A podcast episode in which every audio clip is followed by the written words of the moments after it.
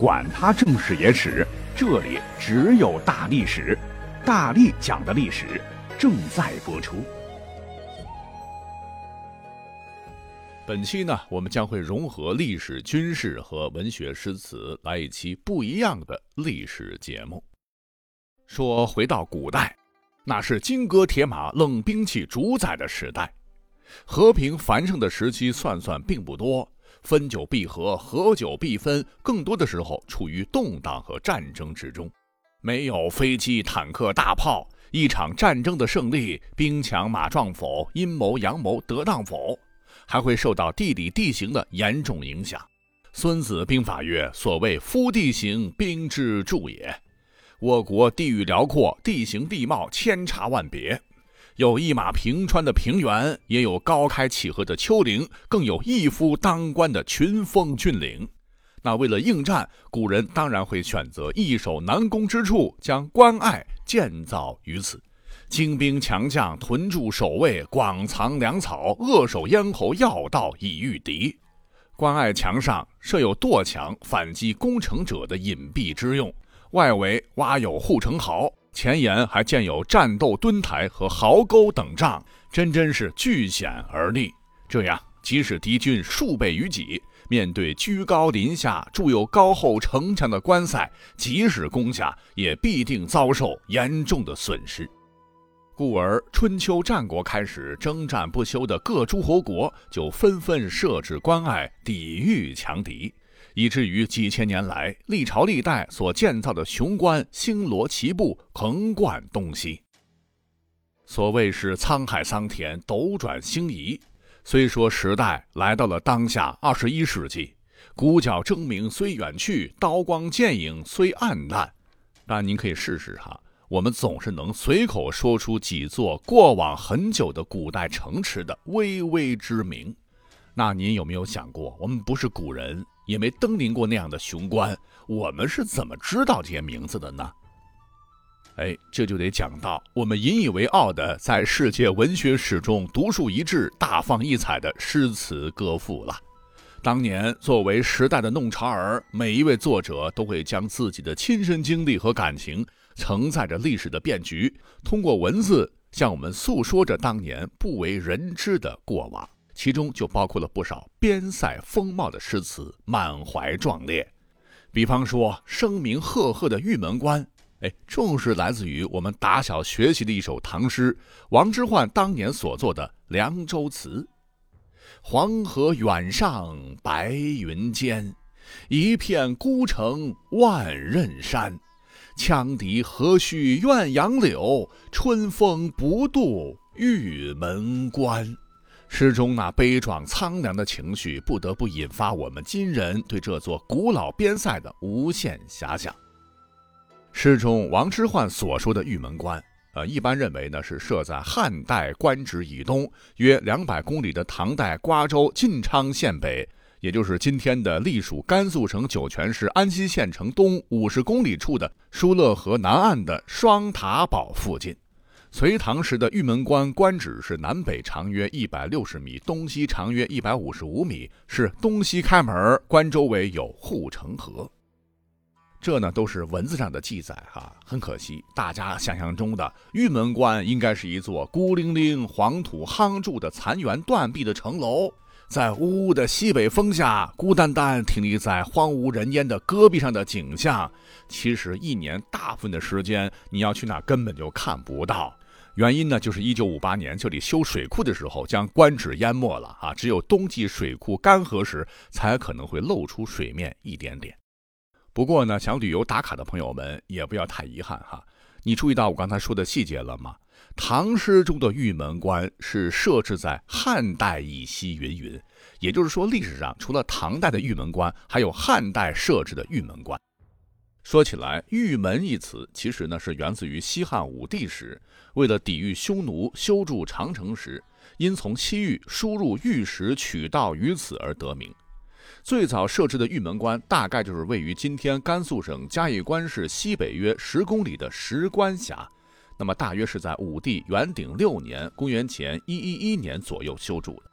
即使如今，如果您来到这里，已经没有了波涛汹涌的流水，疏勒河早已干涸，从残存的四方黄土铸造的古堡远眺，只看得见累累的沙丘，间杂着丛丛的洪流，呜咽的北风刮起干枯的芨芨草，翻滚在茫茫的戈壁。可是，您一定还能感受到当年那种龙城尚存，飞将何在的大汉雄风。而在历史上，玉门关确实曾见证过一段悲壮的往事，主人公甚至被后人视为比霍去病、卫青还要猛的壮士。那这个故事发生在公元七十五年的东汉时期，当时西域不断发生战乱，汉朝已非汉武帝时期强盛，权衡再三，汉章帝最终还是舍弃掉了西域，主力部队撤回。留下了耿恭等数百人汉军驻扎西域边塞的金蒲城，处理善后事宜。但没想到，汉军主力刚走，无耻的匈奴单于立马纠结数万主力来抢夺西域。面对凶残的匈奴，耿恭并没有选择开门投降，而是誓死保卫就要舍弃的金蒲城。他这样做只是为了大汉的尊严。匈奴人席卷而来，守军人数少，但顽强死守。见占不得便宜，匈奴人气不过，就切断了疏勒河的水源。但城中守军没有退却，最终竟然喝马粪挤出的水汁维持生命。到最后，连马都渴死了，没有马粪的水汁可以喝。耿恭就带领士兵在城中挖井，一个井竟然挖到了十五丈深，立起来有十几层楼那么高。可是，一滴水都没有挖到。这个时候，汉军没有绝望，耿恭带着大家面朝东方跪下，祈求上天能天佑大汉。结果神了！仪式结束之后，地底下就咕咕地冒出了井水，众人齐声高呼：“大汉万岁，万岁！”震慑天地。匈奴人大惊失色，立马撤退。但耿恭这一次放弃了第二次撤离的机会，坚守到底。很快，匈奴十万众再次围住了城池，最后城里连老鼠、昆虫都没有了，开始煮皮甲、煮弓弦，硬生生的坚持了数月。眼瞅着到了冬天，边塞大雪纷飞，没有棉衣御寒，战斗到最后，几百人只剩下几十人。但是让单于恼火的是，虽然只有这整整几十人，但汉军就是不投降，匈奴依然打不进去。匈奴无奈，只能委派使者进城招降，但耿恭断然拒绝，并在城墙之上亲手杀掉使者，是割其肉，喝其血，大喊道：“生为大汉人，死为大汉鬼，我们绝不投降。”那后世有位大英雄叫岳飞啊，他写了一首词叫《满江红》：“壮士饥餐胡虏肉，笑谈渴饮匈奴血。”正是来自于此。正当耿恭们苦苦支撑的时候，其实祖国东汉这边早就派出了援军七千，上演了一幕古代版的拯救大兵瑞恩。由于路途遥远，马不停蹄的行军，加上天气已经非常的寒冷，大军之中是生病的生病，战死的战死，损失不小。等他们越过了雪山，最终到达目的地的时候。天寒地冻，大雪封山，匈奴完全没有料到天降神兵，是惊惧撤去。等到援军开了城门进去之后，只剩下耿恭等二十六个人是衣不蔽体，骨瘦如柴，看得将士们是直落泪。此时大部队仅剩两千多人，这两千名战士是肃穆而立。史书载脱帽向这二十六人致以最高的军礼。等到三月初的时候，冰雪消融，大军开始回撤。回撤途中，不断与匈奴奋战，历经千辛万苦，最终抵达了大汉边境的玉门关。而这几千将士又已折损一大半，这二十六人当中，也只剩下十三人平安归来。这件事儿被记录在《后汉书》当中。玉门关作为见证，当我们今人用手掌抚摸其残破的城垣时。他一定会向你诉说那段可歌可泣的过往，不抛弃，不放弃，犯我强汉者，虽远必诛。那西域著名的关卡可不只有玉门关，所谓雄关漫道真如铁，在明朝永乐年间，有一个诗人叫做戴尧，曾作诗曰：“烟笼嘉玉碧迢遥，影伏昆仑万里遥。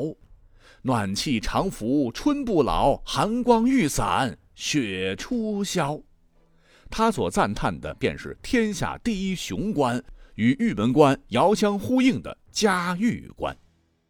嘉峪关矗立于五千米深处最狭窄的山谷中部，横穿沙漠戈壁，也是目前西北热门的旅游打卡地。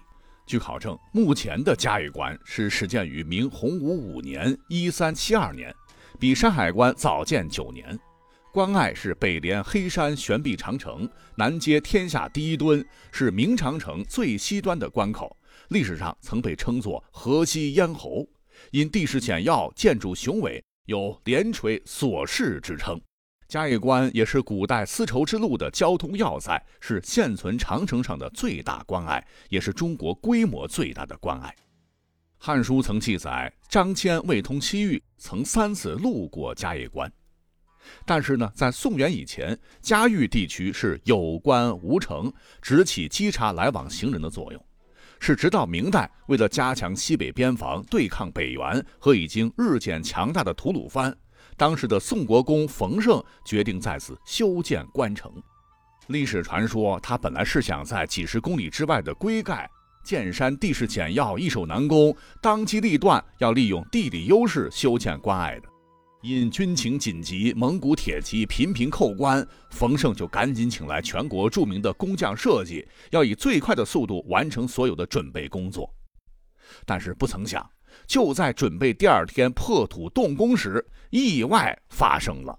原来是要开挖地基的桩线不翼而飞。当时看守的士兵回报说，担心建材被偷，一晚上点着灯都不敢合眼。可是呢，就在凌晨四点左右。黑风裹挟着沙石呼呼骤起，天昏地暗。等狂风过后，再看定地基的桩线已经被吹没了。那怎么办呢？开工在即呀，就赶紧派人去找。不多时，回报说找到了。但是呢，大将军，您还是亲自去看一看吧。冯胜便策马扬鞭到地方一看，只见庄线整整齐齐地被钉在一处山坡处。再看周围，嚯，关西是大草滩。关东面又是重镇酒泉，著名的玉泉活水九眼泉就在附近，终年不竭，可供人马饮用、灌溉良田。再看这地势，那是更为险要，居高临下，易守难攻之绝佳地也。冯胜高兴地说：“啊，莫非是军神关帝显灵了？”于是就挥锹动土，黄土夯筑了嘉峪关，并在城内专门建关帝庙一座，以示纪念。那历经一百多年的修造，最终啊，才有了嘉峪关这三重城郭、多道防线、城内有城、城外有壕、众城并守之势的巍巍军事重镇。所谓是东有山海关，中有镇北台，西有嘉峪关，成为中国长城的三大奇观之一。因为我本人呢，在嘉峪关的祁连山下生活了二十多年哈，本人是多次去过嘉峪关关帝庙，你别说，还真有。那能在如此荒凉之地建起如此雄伟的建筑，别说诗人了如果你去的话，你也会感到惊叹。好，而与西北边陲嘉峪关并驾齐名的山海关，似乎名头更大。嘉峪关城楼上苍劲有力的五个大字“天下第一雄关”，让游人们印象无比深刻。而山海关呢，比它少一个字儿，乃为“天下第一关”。而雄关也是其一。对于山海关，当年抗倭名将戚继光有诗赞曰：“前驱皆大将，列阵尽元戎。夜出榆关外，朝看朔漠空。”据考证，目前我们所看到的山海关，乃是明朝开国第一名将徐达所筑，其前身为隋朝隋开皇三年（公元583年）所筑的榆关的关城。是北依崇山，南临大海，相距不过数里，地势险要。隋炀帝杨广曾穷兵黩武，远征高句丽，兵败国灭。而继任者唐太宗征高句丽，却战果丰硕。史书载，就是自榆关而还。那几百年后，谁想到到了宋宣和末年，也就是靖康之难，榆关为女真所得。注意，这是历史上第一次被女真占据。那么，等到了明洪武十四年（一三八一年）的时候，中山王徐达奉朱元璋之命带兵到此，觉得古榆关非控扼之要，就将古榆关东移了六十里，因此是北依燕山，南连渤海，故名山海关。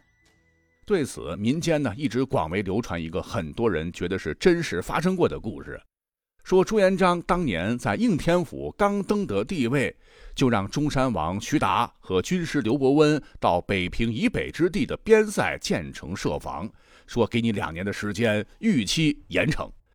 徐达军人出身，沉不住气呀，啊，死活找不到好地儿，焦急万分时，还是通阴阳风水的刘伯温朗朗道。我看呐，就在这儿比较好。北边呢有燕山，南边呢临渤海，此地甚好。但是若住雄关，一定要住成连城、成套城、楼对楼、楼望楼的宏伟壮丽的关隘，这样才会一夫当关，万夫莫开。再说，你看这里土地肥沃，是安家定居的好去处，也是为了咱俩的将来呀。这徐达呀，只听到前半句，马上就开工了。圈定之地，耗时一年零八个月，终于修筑好了山海关，是洋洋得意。雄关一建好，没想到刘伯温马上辞官。临行前，他一再叮嘱徐达说：“回去以后一定要记住啊，赶紧将儿子啊、媳妇儿什么的送到山海关戍守边塞。要是皇帝请吃饭，一定不要离开皇帝半步，切记切记。”果然不久，朱元璋是大摆筵席款待功臣良将。却不料这是他的阴招啊！是火烧庆功楼，将他们都活活烧死。只有徐达紧紧追随朱元璋身后，含泪道：“皇上一个也不留吧！”啊，朱元璋这才暂时留其性命。但没多久啊，徐达生了悲剧，皇上竟赐发物清征宫娥，徐达无奈，只得含泪吃罢，一命呜呼。那这个传说呢，你就只能当故事听一听了哈。但是呢，却可以反映出历史上的这个朱元璋确实是嗜杀功臣啊，世所罕见。可是朱元璋哪里料得到，二百七十多年之后，他的子孙将眉山自缢，镇守山海关的吴三桂竟然是冲冠一怒为红颜，助女真人再次入关，直插明朝的心脏，而一个新的时代即将。来临。